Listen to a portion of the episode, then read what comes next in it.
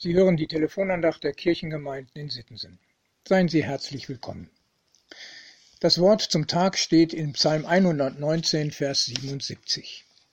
Herr, lass mir deine Barmherzigkeit widerfahren, dass ich lebe. In der Losung zum heutigen Tag geht es um Leben.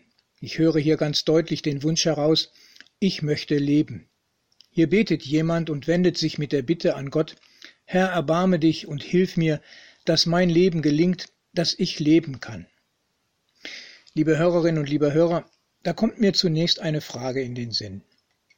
Wozu sind Regeln und Verordnungen gut? Ich denke, ohne Absprachen und Regeln funktioniert vieles im Leben nicht. Die einfachsten Dinge gehen schief, wenn Menschen nicht bestimmte Verhaltensweisen einhalten. Wenn ich das so sage, merke ich schon, diese Wörter, die ich gebrauche, zeigen, worauf es ankommt. Unser Verhalten hat mit Haltung zu tun und mit Halten von Einsichten und Überzeugungen.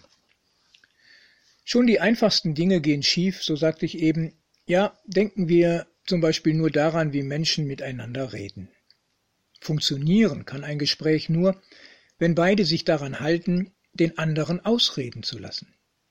Erst hören, dann reden, nicht durcheinander, sondern nacheinander. Ohne solche Regeln, die normalerweise in diesem Bereich ganz selbstverständlich sind, über die man nicht immer wieder neu nachdenkt, ohne solche gewohnten Verhaltensweisen geht es im Leben nicht, kann Leben nicht wirklich funktionieren. Das gilt im Blick auf Menschen und unser Miteinander, und das gilt in noch vereinfachter und selbstverständlicher Weise auch im Blick auf Gegenstände in unserem Alltag. Keiner hat Probleme damit, Geräte im Haushalt, Maschinen im Handwerk oder beim Hobby entsprechend den Gebrauchsanweisungen einzusetzen. Zwar hat keiner gerne Bedienungsanleitungen und manch einer liest sie grundsätzlich nicht, aber trotzdem nutzen sie die Dinge, wie es vorgeschrieben ist. Die Geräte sollen schließlich ja auch lange halten und nicht durch falschen Gebrauch kaputt gehen. Soll ich noch einen Bereich nennen, in dem Regeln kein Problem darstellen, sondern akzeptiert werden, weil sie von großem Nutzen sind? Nun, Spiele, Sport oder Gesellschaftsspiele machen doch nur Spaß, wenn die Spieler sich an die jeweiligen Regeln halten. Das brauche ich nicht weiter auszuführen. Allerdings, nicht immer und überall fällt es uns leicht, Gebote zu achten. Gerade jetzt erleben wir durch die Corona-Pandemie einen Zwiespalt.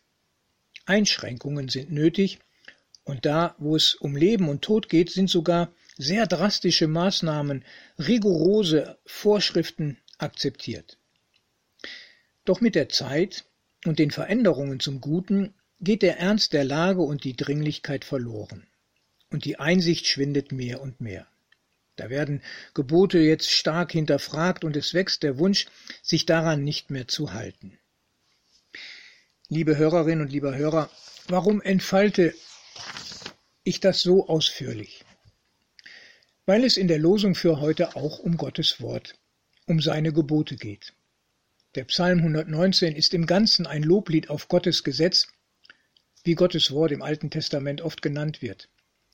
Und der Dichter dieses Liedes oder des Gebetes sagt kurz zuvor, Vers 73, Herr, du hast mich gemacht. Nun schenke mir auch Einsicht, deine Gebote zu befolgen.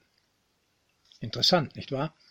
Ein Geschöpf möchte so leben, wie der Schöpfer es gedacht hat. Das klingt doch fast ganz ähnlich wie der Ruf nach Betriebsanleitung oder Gebrauchsanweisung. Ist doch auch sinnvoll, dass Gott, der uns gedacht und gewollt hat, gleichsam der Erfinder des Lebens, auch sagen darf, wie das Leben funktioniert. In diesem Rahmen spricht die Losung für heute von Gottes Barmherzigkeit.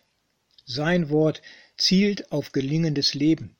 Seine Liebe hat sich Gedanken gemacht, was unserem Leben wirklich hilft und dient.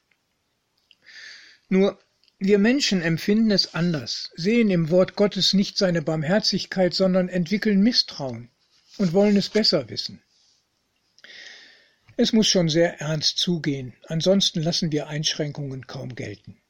Wir wollen selbst bestimmen und meinen, besser zu wissen, was gut und böse ist.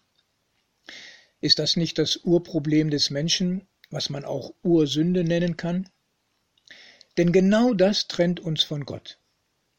Hier hilft nur ein Umdenken, die Umkehr des Geschöpfs zum Schöpfer, die Hinwendung zum erbarmenden Gott. So landen wir genau da, wo der Beter von Psalm 119 schon ist. Herr, lass mir deine Barmherzigkeit widerfahren, dass ich lebe, denn deine Weisungen machen mich froh. Damit grüße ich Sie sehr herzlich. Ihr Ralf Schöll.